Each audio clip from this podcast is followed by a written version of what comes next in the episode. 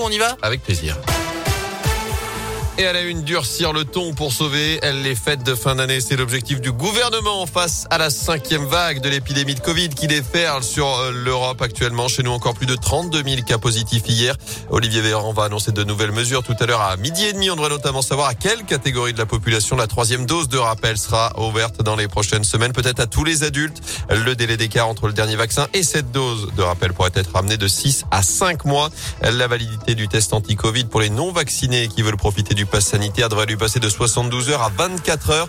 Le port du masque pourrait être rendu systématiquement obligatoire à l'intérieur. Enfin, les tests de dépistage devraient être renforcés dans les écoles. Dans l'actu également, la piste criminelle est islamophobe, privilégiée après un incendie à Saint-Geur en Haute-Loire. C'est un camion de chantier, un abri qui ont pris feu hier sur le chantier d'une maison individuelle. Le permis de construire appartient à un couple de Lyonnais qui voulait construire une salle de prière en plus de la maison. Des propos racistes auraient été tenus contre la famille. Selon le progrès, une pétition aurait circulé pour s'opposer au projet lui avait foncé volontairement sur des policiers lundi dans les rues de Saint-Énôme de 37 ans, a écopé hier de 20 mois de prison ferme en cause donc ce refus d'obtempérer dans le quartier du Rock. Le prévenu était au volant d'une voiture volée et faussement immatriculée. Une nouveauté à destination des jeunes et des parents dans la Loire. Vous l'avez peut-être aperçu la semaine dernière à Firmini ou encore hier sur le parvis de la gare de Château-Creux à saint Un bus itinérant vient à votre rencontre pour vous aider dans vos démarches. Il s'agit d'une unité mobile du dispositif La Maison de la Famille, un lieu d'accueil et d'écoute. Deux véhicules sont amenés à sillonner les routes, l'un dans le Rouennais, l'autre dans le sud de la Loire. Et ce sera d'ailleurs le cas au Chambon-Feugerolles, place Jean Jaurès, aujourd'hui à 11h.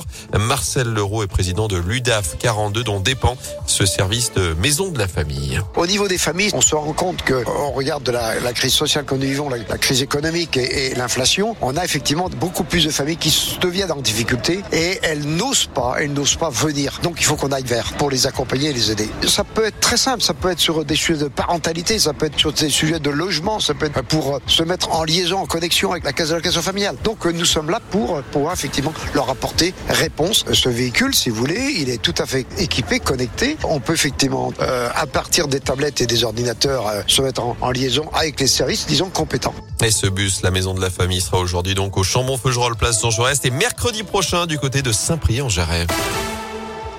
En foot, il n'aurait été l'homme que d'un seul club. L'ASS a décidé de rendre hommage à Loïc Perrin, le capitaine emblématique des Verts et son fameux numéro 24, numéro désormais retiré. Plus personne ne le portera dans le vestiaire stéphanois. Loïc Perrin qui sort également un maillot collector pour retracer ses 17 années à saint un an après avoir annoncé sa retraite. Il est tiré à 470 exemplaires comme le nombre de matchs disputés chez les professionnels. Les Verts qui vont également changer de logo. Vous le savez, une grande consultation a été lancée à la rentrée. Ça y est, le vote final est arrivé. Les trois logos finalistes ont été dévoilés hier. Vous les retrouvez sur notre site radioscoop.com et sur l'appli Radioscoop. Vous avez jusqu'à dimanche soir minuit pour donner votre avis. Hier déjà, plus de 10 000 votants ont donné le leur en seulement 7 heures. Les Verts qui défieront, je vous le rappelle, le PSG dimanche 13h dans le chaudron. Paris battu mais qualifié pour les huitièmes de finale de la Ligue des Champions. Hier soir, des Parisiens dominés par Manchester City 2 buts 1. Malgré l'ouverture du score de Kylian Mbappé, ils sont désormais assurés de terminer à la deuxième place de leur groupe.